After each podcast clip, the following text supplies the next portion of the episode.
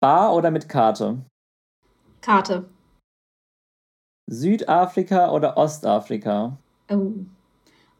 Ostafrika. Das hat ein bisschen gedauert. Ja. Orangensaft oder Apfelsaft? Wenn er frisch gepresst ist, dann Orangensaft. Hm, gute Antwort. Rotwein oder Weißwein? Ich bin ja kein Weintrinker, ne? aber wenn, dann eher Weißwein. Und ähm, Neapel oder Madrid? Mm. Madrid. Da musstest du auch ganz schön lange überlegen. Ja. Letzte Frage: Pizza oder Pasta? Pasta. Definitiv.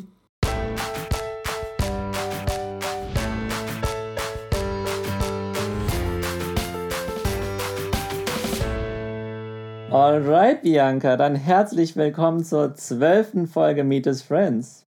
Dankeschön. Schön, dass du äh, da leider nicht auf der äh, berühmten, berüchtigten Podcast-Couch, sondern auf der anderen Seite von einem Telefoncall, so wie wir ihn heutzutage leider sehr gut kennen, sitzt. Aber schön, dich mal wieder zu sehen trotzdem. Stimmt, ist lange her jetzt. Ähm, zur Einführung. Wir kennen uns jetzt auch schon, ich will sagen, 15 Jahre etwa. Das gleiche habe ich auch ungefähr geschätzt, ja. Was Komm. wirklich sehr, sehr lang ist. Wir beide kennen uns durch deine Schwester.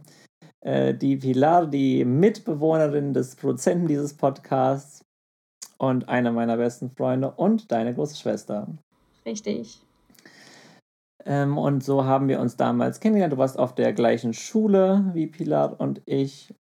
Ähm, also hast auch in Bad Homburg Abitur gemacht. Und was hast du nach dem Abitur gemacht, Bianca?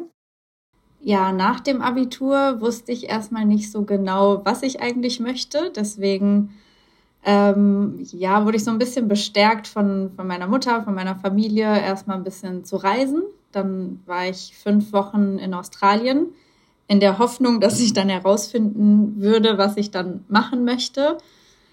Und ich war bei einer Freundin in Australien und die hat damals Tourismusmanagement studiert. Und ich bin ein paar Mal mitgegangen ähm, bei ihren Vorlesungen und fand das eine ganz coole Idee. Und dann kam ich zurück und dann konnte ich mich natürlich nirgendwo mehr einschreiben fürs Wintersemester, weil es dann schon zu spät war. Und habe dann ein Praktikums Platz gefunden ähm, zur Überbrückung. Das war bei einem afrikanischen Reiseveranstalter, wo ich ja dann auch später gearbeitet habe. Und habe da erstmal das Praktikum gemacht und habe mich dann entschlossen, Tourismusmanagement zu studieren. Okay, und ähm, da kommen wir jetzt vielleicht äh, schon direkt, obwohl kommen wir noch nicht ganz dazu. Ähm, du warst in Australien, wo ähm, was hast du danach gemacht? Äh, also reisentechnisch, wo warst du denn noch so auf der Welt? Erzähl doch mal. So allgemein, also ich war viel auf dem afrikanischen Kontinent unterwegs, weil das meine absolute Leidenschaft ist. Ähm, dort war ich zum Beispiel, also am längsten war ich in Südafrika, dort habe ich knapp ein Jahr lang gelebt. Ähm, ich war das erste Mal in Afrika in Tansania. Dann war ich in Uganda, und war ich dann noch in Lesotho ganz kurz. Das ist ja eine Enklave, also liegt mitten in Südafrika. Ähm, ich war in Simbabwe bei den Victoria-Fällen. Ähm, und in Kenia, genau, vor zwei Jahren. Ja, also die Frage habe ich natürlich äh, mit dem Wissen äh, gestellt, dass du schon ein bisschen rumgekommen bist auf der Welt und auch, ich glaube, auch in einigen Ländern, ähm, ja, wo viele andere Hörende noch nicht unbedingt waren. Das sind jetzt nicht unbedingt die, äh, ich sag mal, europäischen Reiseziele, die man so kennt. Aber da kommen wir später nochmal drauf zurück. Jetzt bist du aber wieder in Bad Homburg gelandet. Genau. Ähm, fühlst du dich äh, wohl in Bad Homburg oder hier im, ich sag mal, Großraum Rhein-Main? Auf jeden Fall. Also wenn ich manchmal durch den Park laufe oder durch den Schlosspark, dann denke ich schon immer, ach, Bad Homburg ist eigentlich schon schön ist auf Dauer manchmal ein bisschen langweilig. Also gerade so in der Pandemiezeit ähm, kann man eben nichts machen. In Bad Homburg sowieso erst recht nicht. Aber es ist eine schöne Stadt, finde ich, zum Leben. Ja, da wohnst du ja in der Nähe von meinen Eltern, äh, witzigerweise jetzt näher an meinen Zwei Eltern. Häuser, ja. Zwei Häuser weiter. genau. Ähm, und ja, du sagst äh, schon, äh, während der Pandemie ist es da nicht so einfach, aber während der Pandemie war es auch für dich nicht so einfach, denn ähm, du hast ja ähm, während der Pandemie am Anfang leider deinen Job verloren. Ähm, erzähl doch vielleicht ein bisschen darüber, ähm, ja, wie dich, äh, wie dich die Pandemie beruflich getroffen hat. Ja, also das Ganze ging ja so im März los mit der Pandemie und ich weiß noch, so kurz davor, Februar, da kamen so die ersten Kunden, die dann ihre Reisen storniert haben. Und ähm, ja, irgendwann hat sich das Ganze so ein bisschen zugespitzt. Die Leute haben permanent angerufen, irgendwie Reise verschieben, Reise absagen. Ähm, dann sind wir ins Homeoffice gegangen, aber wir haben das alle noch nicht so ernst genommen, haben gesagt, ja gut, dann sehen wir uns in vier Monaten wieder im Büro. Und dann haben wir gemerkt, also dann war es Juni, Juli und es wurde nicht wirklich besser. Und ähm, ja, das deutsche Gesetz ist auch zum Nachteil jetzt für die Reiseveranstalter in dem Fall, weil man eben den Leuten das Geld zurückbezahlen muss. Und ähm, ja, das war dann einfach zu viel. Und dann war es meiner Meinung nach auch die klügste Entscheidung von meiner Chefin, dann zu sagen, ähm, ja, wir gehen in die Insolvenz. Ähm, ja, das war natürlich ähm, ein kleiner Schock. Andererseits muss ich auch gestehen, ich war schon vorher ein bisschen ähm, unzufrieden und wollte mich umgucken und was anderes ausprobieren und habe aber nicht so den Mut gehabt oder auch nicht vielleicht so ganz das starke Bedürfnis, weil letztendlich ist man dann doch in seiner Komfortzone und meine Arbeit, die war hier fünf Minuten zu Fuß um die Ecke und dann habe ich ja, dann habe ich mich einfach nicht umgeschaut und so war ich jetzt irgendwie dann doch gezwungen. Also für mich war es, glaube ich, doch ganz gut so ähm, während der Arbeitslosigkeit an sich. Also wir sind im Juli insolvent gegangen, also ab August war ich dann arbeitslos. Mhm. Und ja, am Anfang versucht man halt irgendwie noch so die Zeit sinnvoll zu nutzen, irgendwie zu lesen. Es war schönes Wetter. Man hat gedacht, ach komm, jetzt den Sommer, das genieße ich noch mal alles. Ja, und dann so langsam im Herbst Bewerbungen geschrieben und das war dann schon ein bisschen schwierig, als ich gemerkt habe, okay, es ist doch nicht so einfach, was zu bekommen. Ähm, also erstmal, weil ich mich komplett neu orientieren musste, also was die Branche betrifft, weil Tourismus war ja dann erstmal tot. Und ja, und dann auch noch in Pandemiezeiten. Und ja, dann im März habe ich dann endlich einen neuen Job gefunden. Das kam über ja, Vitamin B über deinen Vater, um genau zu sein. genau, und über ihn habe ich dann jetzt meinen neuen Job und bin da auch ziemlich happy. Ähm, lass uns doch vielleicht nochmal einen Schritt zurück machen. Wie war das dann, als du angefangen hast, wieder neu zu suchen? Weil du hast ja schon gesagt, während du deinen alten Job eher in der Tourismusbranche eben hattest, hast du schon so ein bisschen überlegt, vielleicht ähm, ja zumindest da rauszugehen, zu wechseln. Ähm, wie war da so dein, dein Gedankenprozess? Hat dich die Pandemie da dann wirklich auch nochmal auf, ich sag mal, ganz andere Jobs gebracht oder ähm, an was hast du da so als erstes gedacht? Was wolltest du eigentlich als erstes machen, jetzt, ähm, wenn, wenn du, ich sag mal, auf der grünen Fläche dich hättest entscheiden können? Ähm, also es war gar nicht so, dass ich jetzt gedacht habe, ich will unbedingt in diese eine Branche. Ich wollte einfach irgendwie komplett was Neues ausprobieren und habe es eher davon abhängig gemacht, wie die Stellenbeschreibungen sich so anhören, die ich mir angeguckt habe. Mhm. Ähm, also ich war nie jemand, der genau wusste, was, was er will, sondern ich habe immer so geguckt, okay, wie klingt das? Kann ich mir das vorstellen? Sehe ich mich darin? Und wenn ich gedacht habe, okay, ja, das hört sich gut an, dann habe ich eine Bewerbung geschickt.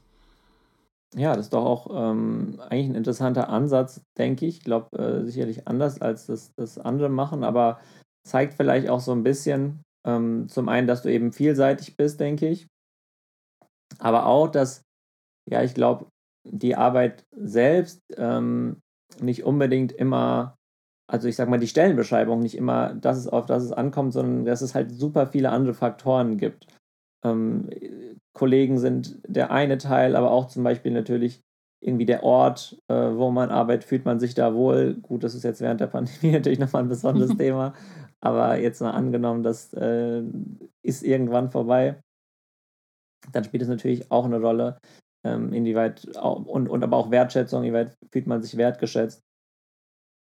Ja, ähm, auch das Unternehmen, ob man sich damit ähm, identifizieren kann oder nicht. Das auch. Ähm, erzähl doch mal kurz, wo du dann im Endeffekt äh, gelandet bist und inwieweit das anders ist, wie das, was du vorher gemacht hast. Ja, also ich bin jetzt ähm, in der Telekommunikationsbranche. Und zwar ähm, machen wir das ganze Thema Video Collaboration und statten Homeoffices aus mit Headsets, ähm, Webcams, alles was dazugehört. Und wie man sich denken kann, haben die in Pandemiezeiten natürlich ähm, davon profitiert von der ganzen Situation. Und ja, ich konnte es mir anfangs ehrlich gesagt auch nicht so vorstellen, weil es ja eher was Technisches ist. Aber ich muss sagen, dass mir das unglaublich viel Spaß macht.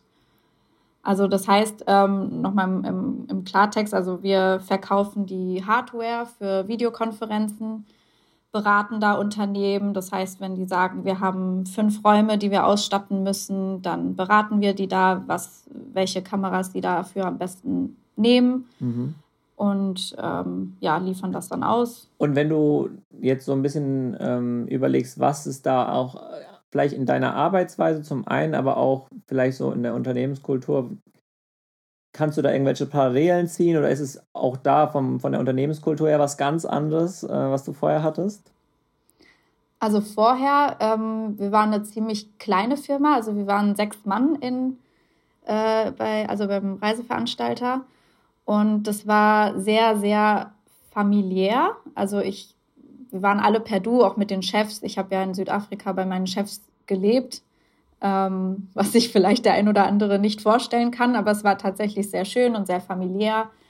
Ähm, was das Ganze aber manchmal auch ein bisschen schwierig gemacht hat auf der ähm, beruflichen Ebene, weil man dann eben, ja, man macht dann irgendwie viel aus Freundschaft und, und so. Also da verwischen eben manchmal ein bisschen die Grenzen. Ähm, jetzt in der Firma ist es so, dass es auch ein Familienunternehmen ist ein bisschen größer. Ich glaube, wir sind 17 oder 18 Mann. Und aber da ist die, also da ist die Grenze auf jeden Fall ein bisschen klarer gezogen. Mhm. Und ähm, ja, das ist, glaube ich, so das, das, der Hauptunterschied. Also die, die Ähnlichkeit ist eben, dass es beides ein Familienunternehmen sind, ähm, beide relativ klein. Ähm, ja. Aber meinst du, das hat auch ähm, jetzt so ein bisschen mitgespielt, vielleicht, die, diese Familiarität, ähm, dass du da jetzt vielleicht den Job auch angenommen hast, also dass du, dass da vielleicht der Einstieg ein bisschen leichter war, als von da jetzt in ein Riesenunternehmen oder sowas zu gehen? Ja, das stimmt. Also das natürlich, finde ich, macht den Job ein bisschen attraktiver, dass man nicht nur irgendwie eine Nummer ist oder das Gefühl hat, ähm, so austauschbar zu sein. Das finde ich schon schön an, an eher kleinen Unternehmen und war definitiv auch was, was mich daran angesprochen hat. Mhm. Und ähm, wie war das dann jetzt, ja gut, jetzt sind wir schon ein bisschen in deinem Arbeitsleben angekommen, aber lass uns vielleicht nochmal einen Schritt zurück machen ähm, in die Zeit, wo du eben arbeitssuchend warst. Ähm, wie war das für dich auch, auch, ja, ich sag mal, psychisch, persönlich, ähm, in der Situation hast du dir ähm, da sehr starke Sorgen gemacht? Hat dich das, hat dich das sehr ähm, bedrückt und, und wie, wie kamst du mit der Situation klar? Also das war sehr wellenförmig. Also anfangs ist man erstmal noch entspannt, weil man hat sich ja noch nicht damit beschäftigt und weiß und denkt sich so ganz naiv, ja, ich finde schon was. Ähm, und ich meine, das kann passieren. Das war eine Pandemie oder es ist eine Pandemie ähm, dran schuld gewesen. Und deswegen ging es mir anfangs gut. Aber dann gab es schon wieder rum Phasen, also gerade im Winter kann ich mich erinnern, also da bin ich, glaube ich, auch echt in so ein Loch gefallen. Ähm, zum einen, weil es nicht so geklappt hat mit den Bewerbungen und zum anderen, weil man sich irgendwann so ein bisschen nutzlos vorkommt, auch wenn man eigentlich weiß, es stimmt nicht und ich kann auch nichts dafür. Aber ähm, ja, wenn man drumherum sieht, dass jeder arbeiten geht und ähm, ja, man versucht sich irgendwie sinnvoll zu beschäftigen. Ich habe unglaublich viel gelesen und im Nachhinein bin ich ja auch dankbar für die Freizeit, die ich hatte. Ich habe wirklich viel ähm, mich mit Persönlichkeitsentwicklung beschäftigt und ähm, ja, versucht einfach irgendwas Sinnvolles aus meinem Tag zu machen, ohne dass man jetzt sehr viel machen konnte. Mhm. Ähm, aber irgendwann reicht das dann auch nicht mehr, weil man dann vielleicht auch keine Lust mehr hat, noch mal ein Buch zu lesen oder man möchte einfach irgendwie auch arbeiten gehen wieder einfach. Und ähm, ja, das war aber eigentlich nur eine sehr kurze Zeit, ich würde sagen so im November, Dezember rum und dann ging es eigentlich auch wieder ein bisschen positiver mit meiner Einstellung, wo ich gedacht habe, komm, das, das wird schon und ähm, Geduld und dann hat sich ja auch irgendwie ergeben. Also ich bin kein Fan davon, irgendwie groß zu jammern. Also ich jammer, aber ich kriege mich dann eigentlich schnell wieder ein, weil es bringt sowieso nichts. Hm. Ja, also ähm, ich habe dich eigentlich auch, ich kenne dich eigentlich auch als sehr, sehr positiven Menschen. Ähm, deswegen bin ich natürlich erstmal froh, dass du jetzt äh, was gefunden hast, ähm, was dir hoffentlich jetzt erstmal Spaß macht. Ähm, und, und ja, bin froh, dass du da dann aus der Situation äh, rauskommen konntest. Gibt es da was, ähm, vielleicht so ein, zwei positive Aspekte, die du aus der Zeit auch mitnehmen konntest? Ja, wie gesagt, einmal, dass man einfach viel Zeit hat und die damit verbringen kann mit Dingen, die man möchte. Also wie gesagt, ich habe sehr, sehr viel gelesen, mich in Themen eingelesen, die mich ähm, sehr interessieren und ja, die man so sonst im Alltag vielleicht nicht so die Zeit hat, da rein zu investieren. Und ähm, ja, für die Zeit und Freizeit bin ich eigentlich auch sehr dankbar. Ich hatte auch den Luxus, im, im Sommer einfach auch mal tagsüber ins Schwimmbad zu gehen und was ja hier um die Ecke ist. Also das war schon so ein Stückchen Lebensqualität und habe versucht, das auch zu, gen zu genießen.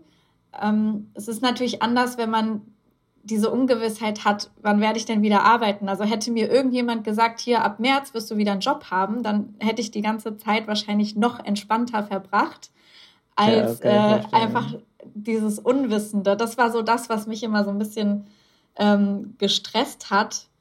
Aber ja, wie, wie gesagt, ich war, bin einfach dankbar für die, für die Zeit. Okay. Und gibt es irgendwie ein, zwei neue Hobbys oder so, die du in der Zeit äh, dir angewöhnt hast oder Sachen, die du vorher nicht gemacht hast? Also ich wünschte, ich hätte da jetzt irgendwie eine coole Antwort, aber ähm, nein. Ich habe versucht, ähm, mich an Makramee zu machen. Das ist ja, glaube ich, auch so ein Pandemie-Ding gewesen, die Leute dann versucht haben, Makramee zu machen. Aber ich habe dafür keine Geduld. Also ich habe es versucht, ich habe mir das durchgelesen und nee, habe da einfach keine Geduld. Ja, ist doch auch eine Erkenntnis, dass, dass du für so Tätigkeiten dann vielleicht nicht geduldig genug bist. Aber, aber ich meine, hast du es versucht. Genau. Äh, du kannst aber stolz auf mich sein. Ich stehe ja überhaupt nicht gerne in der Küche und ähm, ich hatte natürlich Zeit, habe da auch mehr gekocht und mich vielleicht da ein bisschen mehr ausprobiert. Aber jetzt wirklich nichts, worauf man jetzt groß stolz sein könnte. Na gut, aber das ist doch eine gute Überleitung zum Traumdinner. Auch du darfst natürlich fünf Gäste deiner Wahl einladen, lebend oder tot, die du äh, nicht kennst, die also nicht irgendwie dein Familie- oder Freundeskreis sind. Und ich bin sehr gespannt, wen du da an deinen Tisch holst. Leg doch mal los. Mhm. Also bei mir leben sogar alle noch. Ähm, ich fange mal Ladies First an und zwar mit Enissa Amani. Sagt die ja. dir was? Mhm. Ähm, ja, das ist ja eine iranisch-deutsche Komikerin und Aktivistin. Ich muss sagen, ich kenne kaum oder gar keine ihrer Shows. Also ich kenne sie nicht als Komikerin, ähm, da habe ich nichts von ihr geschaut. Ähm, bekannt wurde, wurde sie mir hauptsächlich durch die Show Die letzte Instanz. Ähm, da gab es ja, also die, die Show gibt es ja im, im WDR, Die letzte Instanz. Und da gab es doch einen Skandal, ähm, weil das eine Runde von fünf weißen Menschen war, die sich über Rassismus unterhalten und diskutiert haben. Ja. Genau, und ähm, ja, das ging ja durch die Medien, das war eben ein riesengroßer Skandal. Und ja, die Enissa hat dann einfach ihre eigene Show draus gemacht und hat das die beste Instanz genannt. und hat ein gemischtes Publikum oder Gäste eingeladen und hat einfach diese Sendung nochmal neu aufgerollt. Und ich habe mir das angeguckt und ich fand das unglaublich gut. Und seitdem folge ich mehr, also verfolge ich ein bisschen mehr, was sie macht. Und ich finde, dass sie sich einfach ähm, super engagiert in, in vielen Bereichen. Sie hat politisch sehr viel Ahnung und ähm, kann mich mit ihren Aussagen ziemlich oft ähm, sehr gut identifizieren. Deswegen finde ich die Frau sehr gut. Die äh, macht auch den Mund auf und ja, ich, und sie ist auch noch witzig. Von daher glaube ich, wäre sie ein cooler Gast, mit dem man Spaß haben kann und ja, wo auch ein bisschen Substanz dahinter ist. Ja, wenn cool. Man sich Dann, mit ihr ähm, unterhält. versuchen wir mal auch die Show von ihr nochmal ähm, zu verlinken. Vielleicht äh, bin mir jetzt nicht sicher, ob es auch bei YouTube gibt, aber ähm, suchen wir einfach mal. Wer sitzt denn äh, neben ihr? Neben ihr sitzt ähm, Trevor Noah. Ich weiß, der Aha. war auch schon mal bei jemandem Gast, aber das ist ja eigentlich ja, das egal. Das ist gar kein Problem, genau. Ähm, genau, das ist ja ein südafrikanischer Komiker. Ähm, ich habe damals, als ich in Südafrika gelebt habe, da war er sogar noch gar nicht so bekannt. Da habe ich auch seine Biografie gelesen. Und die, also ich habe Tränen gelacht. Es war so witzig und gleichzeitig auch so unglaublich, weil er eben in der Zeit ähm, von Apartheid aufgewachsen ist. Er hat ja eine schwarze Mutter und einen weißen Vater.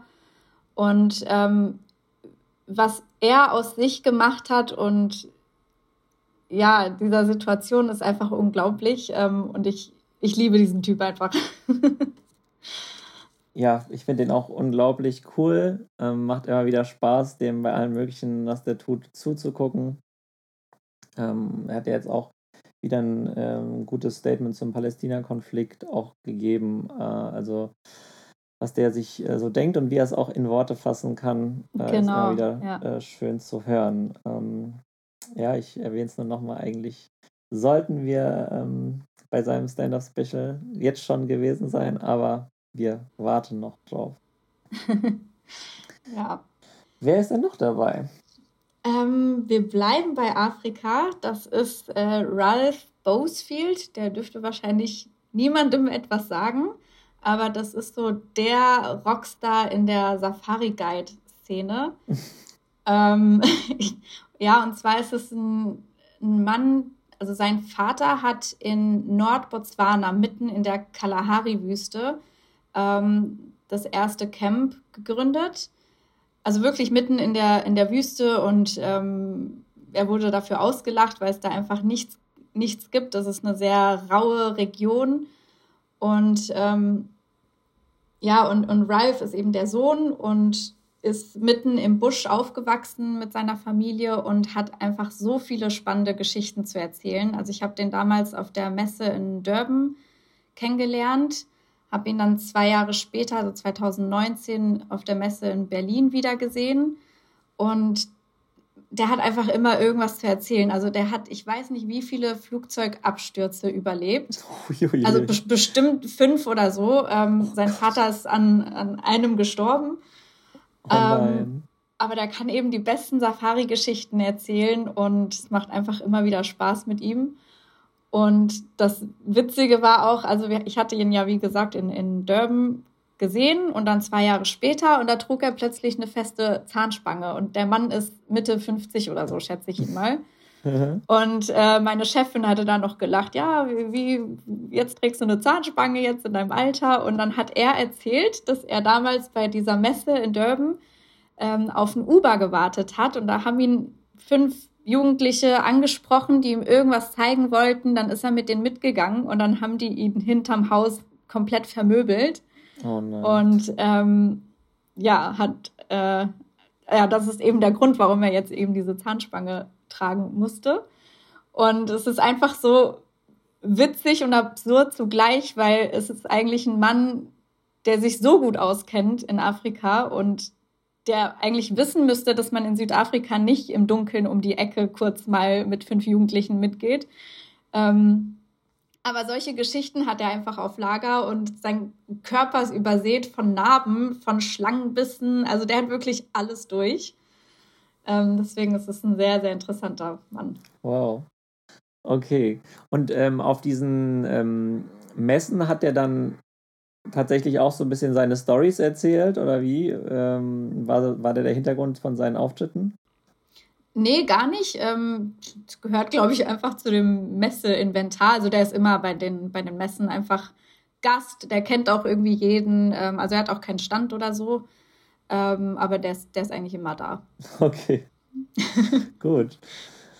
Ähm, ja, das bedeutet, wir haben jetzt schon, äh, wir, wir bleiben beim Thema ähm, Afrika auch gleich nochmal ein bisschen. Ähm, mit den nächsten beiden Gästen auch?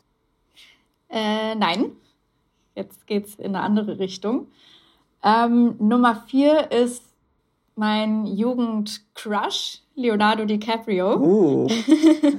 ähm, ja, ich liebe den einfach und ich liebe seine Filme und ähm, ja, interessiere mich auch generell so viel für, für Film und ich hatte auch damals mal überlegt, ähm, Richtung Film zu studieren. Also interessiere mich sehr so für die Hintergründe, wie, wie so ein Film entsteht. Und außerdem finde ich noch gut, dass er sich so für die Umwelt einsetzt und das ja auch schon seit Jahren und nicht erst jetzt, weil es irgendwie angesagt ist. Ähm, deswegen kombiniert er eigentlich so alles, was ich spannend finde. Ähm, und glaube, man kann sich ganz gut mit ihm unterhalten über alles Mögliche. Und deswegen wäre das auch ein Gast.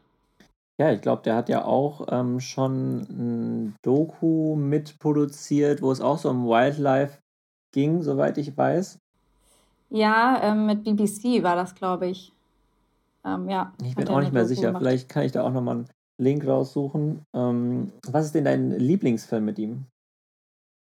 Ähm, Blood Diamond mag ich sehr. Mhm. Surprise Afrika. ähm, oh Gott, ich hoffe, ich werde nicht dafür ausgelacht, aber ich liebe Titanic. Also ich glaube, da fing das Ganze ja auch an mit. Ähm, aber der hat generell sehr gute Filme. Also wo ich ihn auch liebe, ist in The Wolf of Wall Street. Da ja, gibt's so, diese. Das ist so witzig, dieser Film. Ja, aber er ist einfach auch bombastisch. Also da gibt es diese eine Szene, wo der so richtig high ist und dann diese Treppe runter mhm. rollt. Ja, ja. Und ich weiß nicht, wie lange diese, diese Szene geht, aber das macht er so verdammt gut. Ähm, ja, da hast du recht. Ja. Also ich glaube, die geht echt so zehn Minuten lang, wie er da einfach nur entlang kriecht und es ist trotzdem saugut gemacht und geschauspielert. Ja, genau. Aber der hat so viele unglaublich gute Filme. Dann über den, ähm, äh, über diesen FBI ähm, Gründer. Catch Me If You Can? Nee, den auch, aber den. Ach, du meinst ähm, J. Edgar? Ja, genau, genau. J. Edgar. Ähm, ja, damit, da, da sieht man ihn ja so richtig krass äh, verformt einfach. Genau, älter und so, ja. Ja, also ich finde viele Filme von ihm gut. Ähm, ein paar müsste ich, glaube ich, auch wieder gucken, weil ich war zu jung, als ich die gesehen habe. Inception zum Beispiel, den müsste ich nochmal gucken. Ich habe den damals überhaupt nicht verstanden. Uh, ja, den musst du unbedingt schauen. Den musst du unbedingt schauen, weil das ist natürlich mein Lieblingsfilm mit ihm. Aber. Ah, okay. Ja, der hat wirklich unzählige, sehr, sehr gute Filme gemacht. Und äh, ja, Blood Diamond, wer ihn noch nicht gesehen hat, ist wahrscheinlich einer der bisschen weniger bekannten mit ihm. Kann ich auch nur jedem am Herz, ans Herz legen. Sehr, sehr guter Film. Ja. Und wer ähm, rundet dein Traumdinner ab? Ähm, du darfst jetzt wählen zwischen, soll es in Richtung Psychologie gehen oder Gangster? Oh, das hört sich beides gut an. Ah, ich konnte mich nicht entscheiden, deswegen habe ich einfach Gangster, gesagt. Bei Gangster, da. Hm. ja, ich glaube, wir gehen mal ein bisschen weg vom Inte, hier vom Intelligenz-Talk und gehen mal in Richtung Gangster. Bin mal gespannt. Ich bin da bin ich noch gespannter, was dahinter steckt. Okay, ähm, und zwar ist das Roberto Saviano. Also er selbst ist kein Gangster, aber er ist ähm, ein italienischer Schriftsteller und Journalist mhm. und befasst sich mit dem ganzen Thema Mafia und ähm, hat ein Buch geschrieben, wurde auch äh, zur Serie verfilmt. Eine sehr, sehr gute Serie und ein sehr das, gutes äh, Buch. Gomorra, äh, aus Gomorra, ja, oder? Genau. genau mhm. ja. Und ähm, finde es unglaublich mutig, vielleicht auch dumm, dass er ähm, das, das geschrieben hat, aber es ähm, ist, glaube ich, unglaublich wichtig, weil ja, sowas mal zu wissen und ähm, dass es da jemanden gibt, der diese ganzen Dinge mal ausspricht über die Mafia und da einfach auch Hintergrundinformationen hat. Und ähm, nachdem ich das Buch gelesen habe, ist mir auch so vieles irgendwie klarer geworden, was Italien betrifft. Also ich habe da auch letztens mit meiner Schwester drüber gesprochen. Diese ganzen unfertigen Baustellen, die es da gibt seit Jahren, die nicht weitergemacht werden. Ähm, und, und wie nah das eigentlich ist, das ganze Thema Mafia. Also man denkt ja immer so, ja, das, das passiert irgendwo in Italien, aber es ist, geht wirklich bis ins kleinste Dorf rein und das ist mir erst so ein bisschen äh, durch sein Buch klar geworden. Mhm. Und das, das finde ich schon unglaublich. Und ja, ich glaube, er wäre ein interessanter Gast, auch wenn er gar nicht so einfach Gast sein könnte, weil er ja ähm, sich leider verstecken muss, seitdem er das veröffentlicht hat. Ähm, aber der hätte, glaube ich, auch sehr viel zu erzählen, sehr viel Spannendes. Ja, das ist ja das Gute am Traum, denn da kann ja jeder dabei sein. Das bedeutet, er sitzt auf jeden Fall auch da ähm, also das ist gar kein Problem an dem, an dem Tag des Traumdinners. Ja. Den, also, wie, wie heißt das Buch denn? Dann würde ich das nämlich auch nochmal verlinken vielleicht. Ähm, auch Gomorra. Achso, das heißt schon auch Gomorra, okay. Ja. Sehr gut. Ja, also diese, ähm, von der Serie habe ich auch schon sehr, sehr viel Gutes gehört. Ähm, und auch, dass es eben halt nicht so wie jede andere Gangster-Mafia-Serie ist, sondern dass man halt auch so ein bisschen sieht, wenn man sich halt mit diesem Genre ein bisschen auskennt und äh, da vielleicht schon Filme und Serien gesehen hat, dass das eben nicht immer alles gleich Mafia gleich Mafia und Gangster gleich Gangster ist. Ähm, von ja, daher also ähm, einfach eine sehr harte Serie, also sehr, sehr hart, aber ähm, wer es aushalten kann, der schaut mal. Ja. Rein. In Ordnung. Und die fünf Gäste, die Enissa Amani, Trevor Noah, Ralph Bosefield, Leo DiCaprio und Roberto Saviano. Was kriegen die zu essen? Die kriegen ähm, was Italienisches zu essen. Und zwar fangen wir an mit einem klassischen Antipasti-Teller mit äh, Büffelmozzarella am besten, Tomaten, gegrilltes Gemüse, eingelegte Zucchini. Ähm, ja, das gibt es zur Vorspeise. Dann gibt es einen Zwischengang und zwar habe ich mir da überlegt ähm, Ravioloni mit Trüffelcreme mhm. in einer Trüffelbuttersoße. Also so, je mehr Trüffel, desto besser. ja. Ähm, dann so ein bisschen, um das Ganze sacken zu lassen, gibt es ein Basilikum-Sorbet. So als kleines oh, cool. Mhm. Päuschen. Und danach gibt es ein Saltimbocca, also Kalbsfleisch mit ähm, Salbei und Parmaschinken. Dazu ein paar Kartoffelchen und als Dessert ganz klassisch Tiramisu. Ja, das ist auf jeden Fall ein sehr klassisch italienisches Gericht. Würde ich natürlich gerne mitessen. Ähm, hört sich sehr gut an. Und da bin ich gespannt, was die Hörenden sonst so zu deinem äh, Traumdinner sagen. Also wer Meinung, Ergänzung äh, dazu hat oder vielleicht auch schon Gomorra gesehen hat und ein bisschen was dazu erzählen möchte, ähm, einfach mal mir schreiben, der Bianca schreiben oder in die Telegram-Gruppe. So, dann äh, gehen wir doch jetzt vielleicht noch mal ein bisschen tiefer auf das Thema Afrika, was uns ja jetzt schon ein paar Mal über den Weg gelaufen ist, ein. Ähm, du hast, glaube ich, schon eine sehr spezielle Beziehung zu, zu Afrika ähm, und hast, glaube ich, auch schon ein Tattoo, richtig? Ja, richtig. Genau, sehr schön, sehr schön. Ähm, mit dem afrikanischen Kontinent, glaube ich, ne? Das ist so die, die, so die Outline. Ja, genau. Ähm, kannst du vielleicht ja, doch eigentlich auch gerne ein bisschen länger, ein bisschen beschreiben, was dich an dem Kontinent als Ganzes so fasziniert. Ja, das ist eine gute Frage. Ich versuche es mal in Worte zu fassen. Also es fing ja damit an, dass ich zu Schulzeiten mit sieben anderen ähm, nach Tansania gehen durfte im Rahmen eines Dialogprojekts, also weil unsere Schule ähm, eine Partnerschaft hatte mit einer Schule in Tansania. Und wir haben dafür jedes Jahr einen Bazar gemacht, also die ganze Schule. Und das Geld, was dort eingenommen wurde, wurde eben an diese Partnerschule geschickt. Und davon hat die Schule immer mehr ähm, sich erweitert, also dann Schlafzimmer gebaut oder noch ein Klassenzimmer, ein Computerraum und so weiter. Und irgendwann war eigentlich alles soweit fertig und man hat sich überlegt, was machen wir jetzt mit dem Geld? Und so ist eben dieses ähm, Projekt entstanden, dass wir Schüler eben dorthin reisen durften.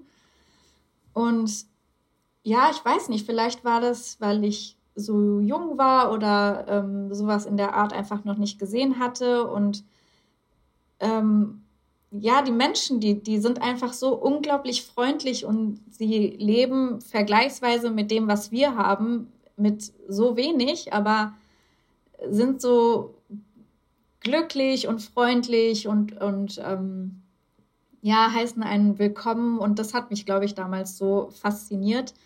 Neben natürlich der unglaublichen Landschaft, der Tierwelt.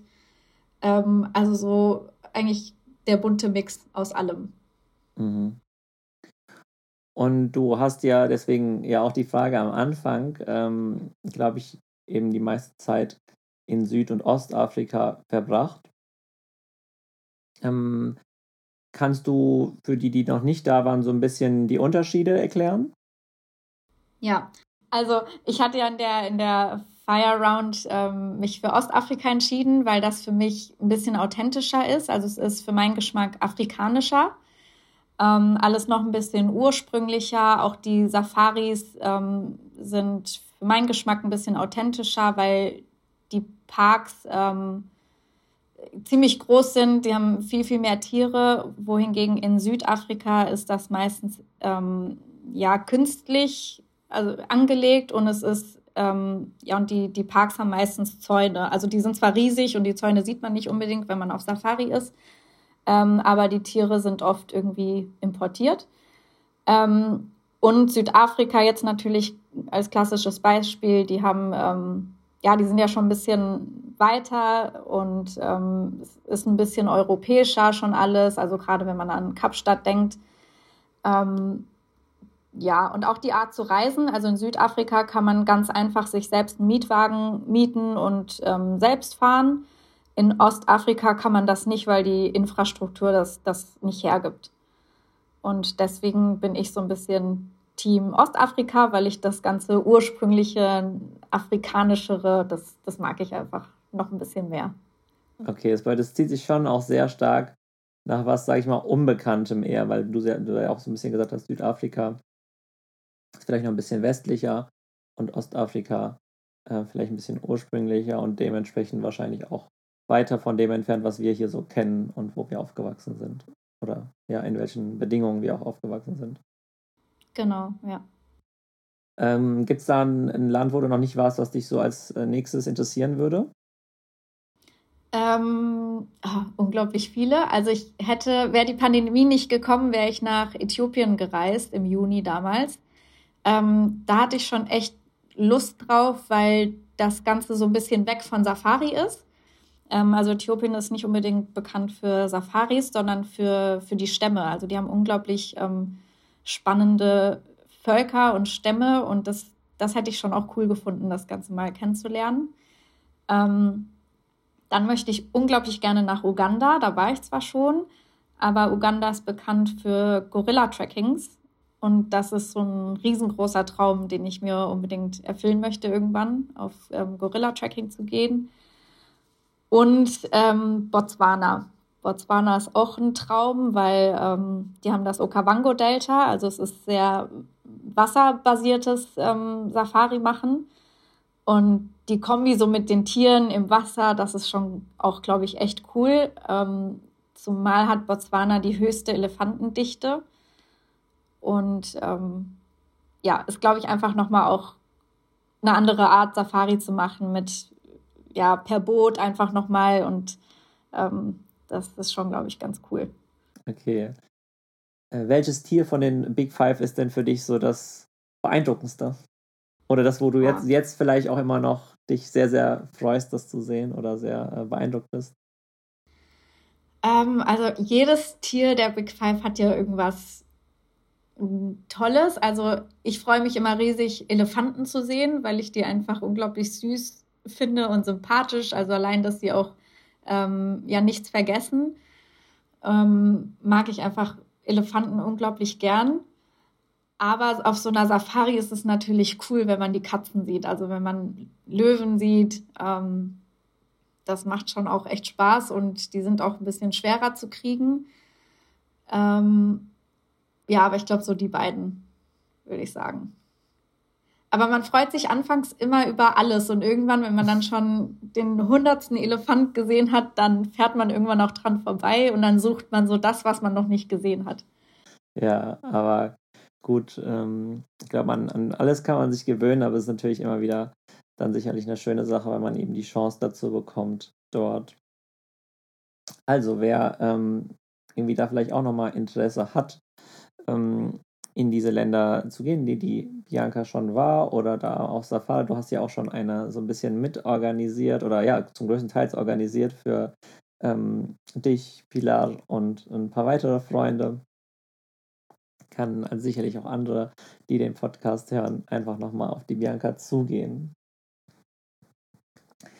Und so kommen wir jetzt auch schon zum letzten Segment. Ähm, und gehen wieder ein bisschen zurück auf deine Wurzeln. Nämlich machen wir einen Pasta Draft. Ähm, wir haben ja im Vorgespräch uns geeinigt, ähm, Pasta-Soßen zu draften. Und ähm, was mich jetzt natürlich noch äh, spannender gestimmt hat, ist, dass du gesagt hast, dass du auf deine Liste nur fünf genommen hast im Vorhinein. Und da freue ich mich natürlich schon, wenn ich dir gleich äh, was wegnehmen kann. Mhm. Ähm, aber du als Gästin darfst natürlich beginnen, Bianca. Was ist für dich die beste Pastasauce aller Zeiten. ähm, okay, kurz äh, Side Note. Ich dachte, es geht um Pasta-Gerichte, aber die haben zum Glück alle eine Soße. Ja, okay, Pas ja, schon Pasta-Gerichte, du hast recht. Okay, also okay. Pasta-Soßen-Gericht. Klar, natürlich äh, sagen wir dann vielleicht immer so ein bisschen dazu, was für eine ähm, Pasta-Art wir irgendwie dazu essen, aber ich sag mal, wir konzentrieren uns jetzt eher okay. auf, die, auf die Soße als auf die Pasta-Shape. Mhm, okay. Ähm, ich fange ganz simpel an und zwar ähm, Tomatensauce. Super langweilig und simpel, aber ist einfach meiner Meinung nach das Leckerste. Und man braucht auch nicht, nichts anderes dazu, wenn eine Tomatensauce gut gemacht ist. Mhm. Ähm, und ich finde, die beste Tomatensauce macht meine italienische Familie. Also da kann sie wirklich jeder. Meine Nonna hat sie damals ähm, super lecker gemacht. Mein Vater kann die unglaublich gut, seine Frau. Ähm, also die dann auch wirklich morgens anfangen, die zu köcheln zu lassen und dann bis mittags. Also das ist schon echt lecker. Ja. Also da vielleicht auch noch mal ein bisschen als Hintergrund für Bianca, wer sie nicht kennt. Ähm, deine italienischen Wurzeln sind ja auch in Süditalien. Ähm, da wachsen die besten Tomaten. Von daher passt die Tomatensauce da natürlich sehr gut. Um, ich habe auch eine tomatige Soße auf der Liste. Fange aber nicht damit an.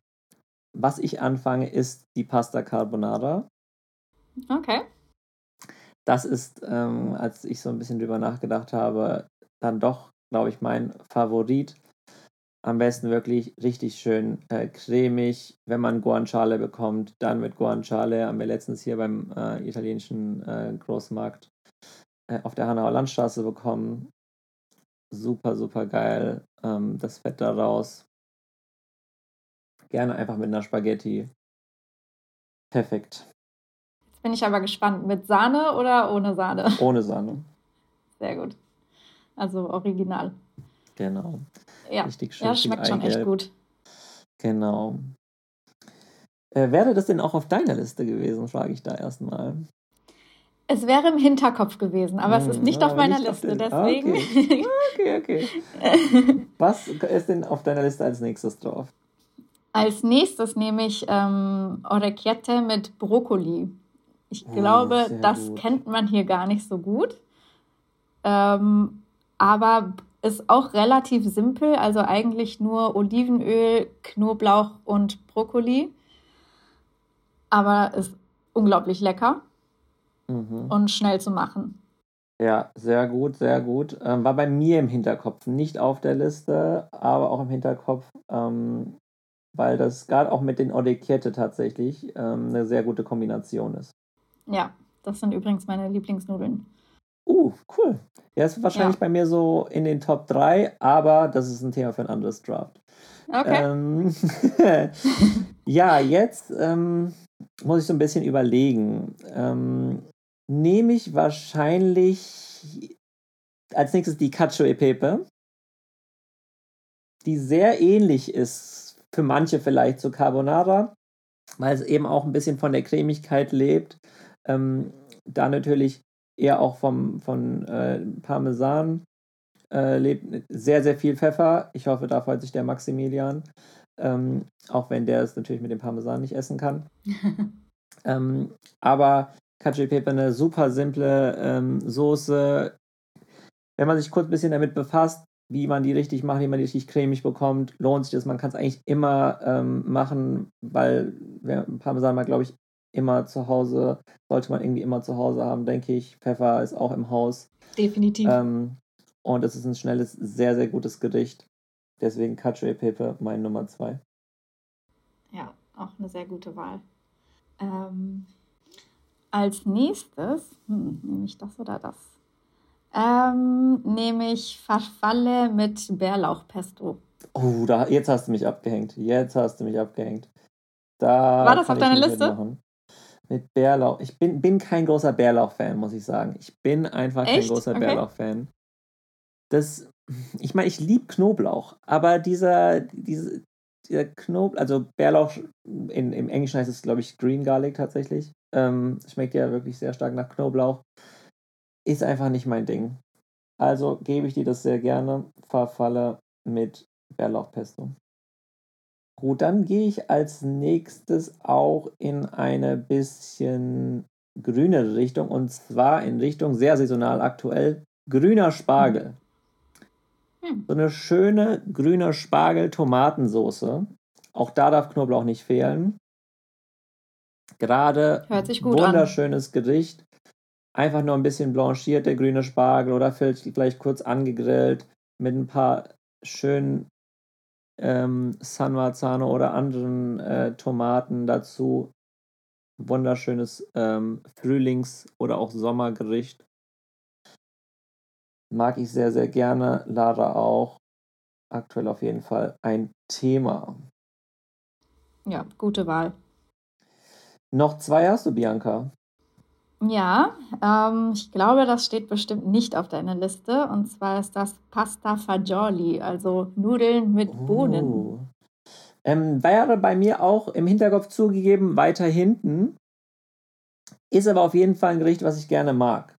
Aber du hast recht, es okay. ist gerade so im deutschen Bereich einfach nicht so angekommen. Also viele äh, mhm. anderen Soßen, äh, die italienischen schon, aber ich glaube, das ist nicht, nicht die Soße, die sich die meisten in Deutschland hier beim italienischen Restaurant ihrer Wahl bestellen würden. Habe ich auch, glaube ich, noch nie in einer Karte gesehen. Äh, erzähl doch vielleicht ein bisschen was zu der Soße äh, für die Leute, die es nicht kennen. Ähm, ja, so im Prinzip sind es gemischte Nudeln. Also in Italien gibt es tatsächlich auch ähm, eine bestimmte äh, Nudelart, die man dafür kauft. Also weil die Nudeln da einfach schon gemischt sind. Also es sind kurze Nudeln. Mhm ähm, mit ähm, braunen Bohnen. Ähm, Tomaten kommen rein, Knoblauch, ähm, manche machen auch noch Kartoffeln rein.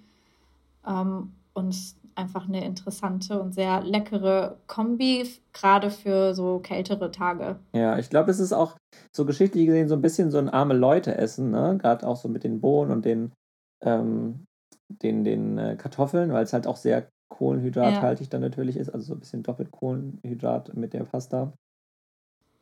Genau wie ähm, Carbonara, soweit ich weiß. Also es ist ja auch einfach nur Ei, also auch ganz äh, simple Zutaten. Ja, aber ähm, wie man sieht, die äh, simplen Sachen sind wie so oft die äh, leckeren ähm, oder nicht unbedingt die schlechteren als die teuren. Ich bin ja, äh, apropos teuer, ich bin gespannt, ob da jetzt als fünftes nochmal was mit Trüffel bei dir kommt.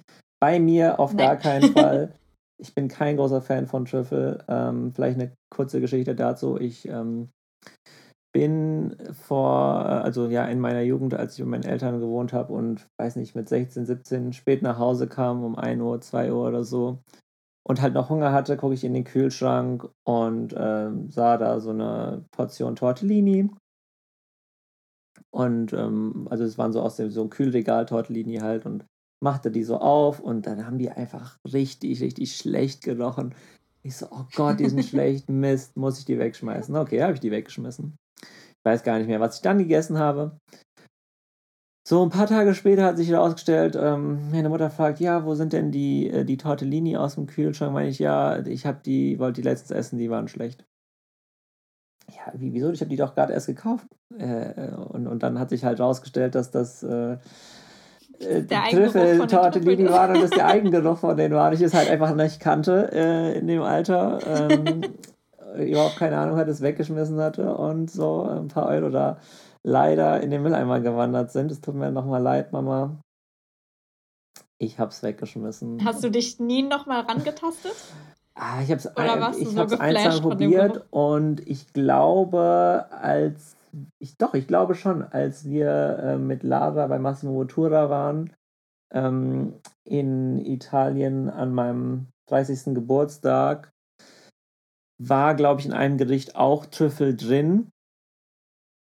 Und ich meine, oder war das da oder war das in Slowenien? Na, auf jeden Fall ähm, habe ich es einmal noch in einem sehr guten Restaurant gegessen, wo es in wo es mir da tatsächlich ganz gut geschmeckt hat, aber mich jetzt nicht unbedingt dazu inspiriert hat, es selbst noch oft zu machen. Ähm, ja, dafür, also der, der Preis-Leistungsfaktor äh, ist bei mir mhm. einfach nicht, bei, bei Trüffel, für, für mich bei Trüffel einfach nicht gegeben.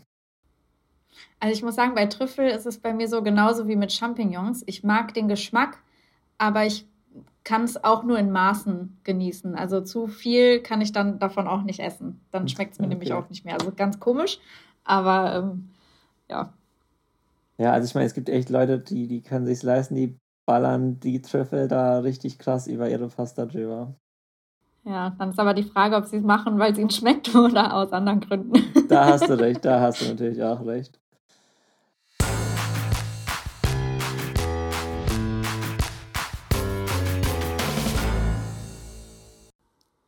Ich mache heute Werbung für eine begnadete Schneiderin für Babykleidung.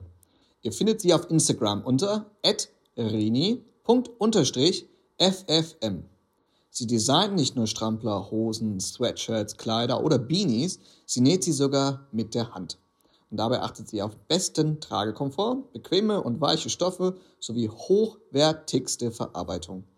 Ich habe meinen kleinen Neffen direkt schon mal eingekleidet und ich schlage vor, ihr macht es auch. Schaut mal bei ihr rein, at reni.ffm.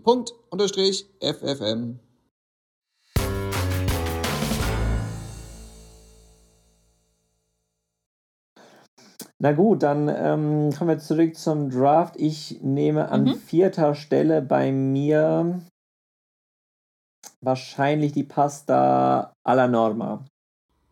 Mhm.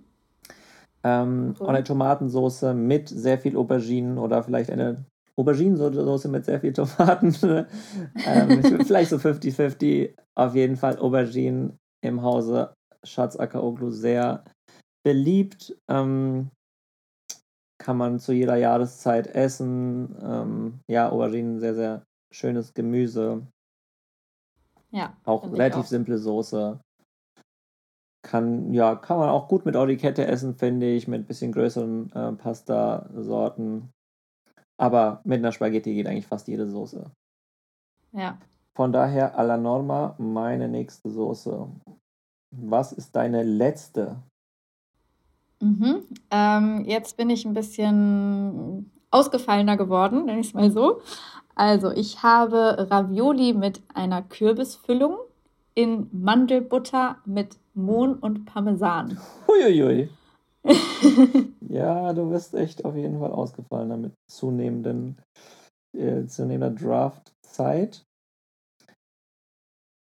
Ähm, Gibt es da eine Geschichte dahinter äh, oder ähm, also machst du dir das gerne selbst? Wer, wer, wer kocht äh, oder in welchem Restaurant gibt es das für dich? Äh, das gibt es hier in dem Restaurant nebendran, hier wo ich wohne. Ähm, die kennen wir auch äh, so ganz gut. Und ähm, ich bestelle generell gerne im Restaurant Ravioli, wenn ich nicht so Lust habe auf so einen riesen Pastateller, weil die in Restaurants ja gerne so eine, eine riesen Portion machen. Ähm, und deswegen finde ich die Wahl mit Ravioli immer ganz gut. Und die hatten das irgendwie mal im Sommer und das fand ich eine sehr, sehr leckere Kombo, auch gerade dann so mit Mandeln drauf. Ähm, das fand ich schon, schon ganz geil. Okay. Ähm, und sind, die Mandeln sind dann so ganz äh, fein wahrscheinlich. Stelle ich mir vor, wie so Mandelplättchen. Ja, genau. Alles klar. Gut, muss man probieren. Aber dann hast du es tatsächlich geschafft, deine Liste so durchzuarbeiten, ähm, ohne dass ich dir was wegnehmen konnte, was ich natürlich schade finde.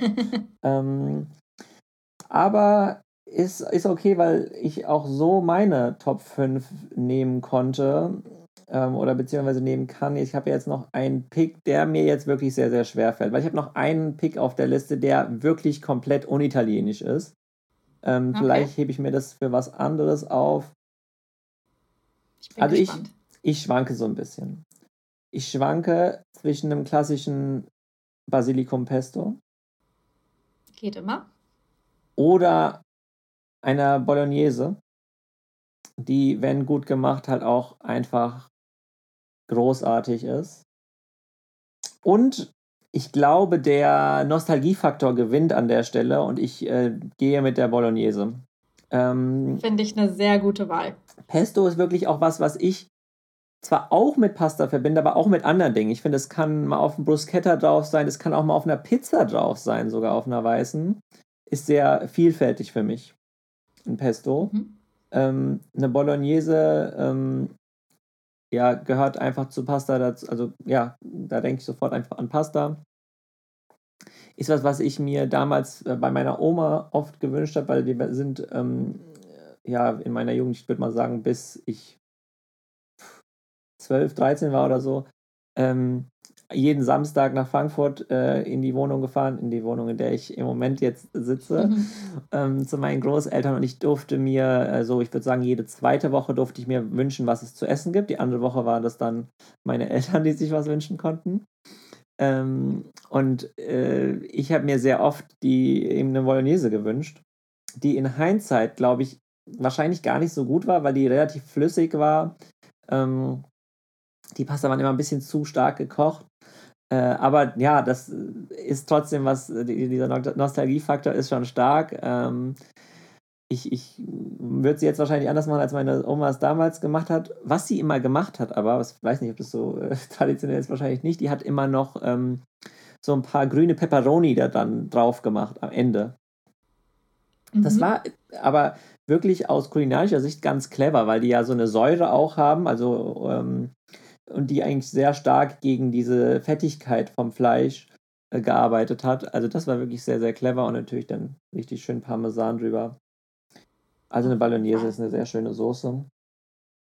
Und rundet unseren Draft ab, den ich kurz zusammenfasse. Du hast gedraftet eine Tomatensoße, ähm, Orecchiette mit Brokkoli, Farfalle mit Bärlauchpesto, äh, Pasta Fagioli und ähm, Ravioli mit, ähm, mit was für einer Füllung? Was genau war noch in der Füllung drin? Es war eine Kürbisfüllung. Eine Kürbisfüllung, in... genau, und Mandeln drüber. Genau. Ja. Äh, richtig. Ähm, ich hatte Carbonara, Cacio e Pepe, ähm, grüner Spargel, Tomate, Pasta alla Norma und eine Bolognese. Wie immer bin ich gespannt, wer in den Augen und Ohren der Hörenden diesen Draft gewonnen hat. Ähm, Bianca oder ich, das könnt ihr ähm, uns gerne erzählen. Ähm, und zum Abschluss dieser Folge will ich auch dich fragen, Bianca, ähm, was du für einen Tipp für unsere Hörden hast. Wir gehen ja mal so ein bisschen in Richtung Medientipp. Ähm, du hast ja schon erzählt, dass du äh, auch so ein kleiner Film- und äh, Serienfreak bist, da ähm, dich schon ein bisschen länger mit beschäftigst, auch interessiert daran bist, wie das Ganze gemacht wird. Welche Serie kannst du unseren Hörenden empfehlen? Äh, sehr viele, deswegen muss ich mich jetzt für eine entscheiden. Ja, also ein oder zwei. Ähm, mm, ich nehme A Handmaid's Tale. Uh, okay. Sehr gut. Kann ich auch nur weiterempfehlen. Haben wir erst gestern äh, mit Nico und Olga, Shoutout an der Stelle drüber gesprochen. Ah, Abgefahrene ja. Serie. Super krasse ja. Dystopie. Leider, also warum ich finde, du kannst natürlich gleich auch nochmal sagen, warum du die gut findest, aber ich finde, die ist so gut, weil sie irgendwie erstaunlich nah dran ist an, mhm. das könnte vielleicht irgendwie passieren, aus welchem Grund auch immer, ja. ohne jetzt zu viel zu verraten. Aber was hat dich an der Serie so fasziniert? Äh, doch auch ziemlich genau das. Also gerade auch, ich habe die auch zu jetzt in der Corona-Zeit geguckt, also schon ein paar Monate her, aber ähm, ja, wo ich auch dachte, das, das ist gar nicht so ähm, abwegig, so das ganze Thema. Ja. Ähm, und natürlich die schauspielerische Leistung. Also Elizabeth ähm, Moss, finde ich, macht das richtig gut. Gerade wenn man sie aus Mad Men kennt, wo sie so eine ganz, ganz andere Rolle hat. Mhm. Ähm, finde ich auch gut, dass sie nicht so klassische Schönheit genommen haben, sondern ähm, eben sie und ist einfach, abgesehen davon, auch unglaublich spannend, die Serie. Gut, dann vielen Dank ähm, für diesen Tipp, Bianca. Sehr gerne. Und äh, dann kann ich ähm, nur sagen, vielen Dank, dass du da warst auch. Schön, dich gehört und gesehen zu haben. Ähm, und dass die Hörenden auch dich kennengelernt haben. Ich hoffe, wir sehen uns bald auch mal wieder face to face in Bad Homburg oder Frankfurt oder in Ostafrika. Ja. ja. Danke auch, Jan. Hat Spaß gemacht und hoffentlich bis bald. Bis äh, zum nächsten Mal in der 13. Folge dann von Meet His Friends.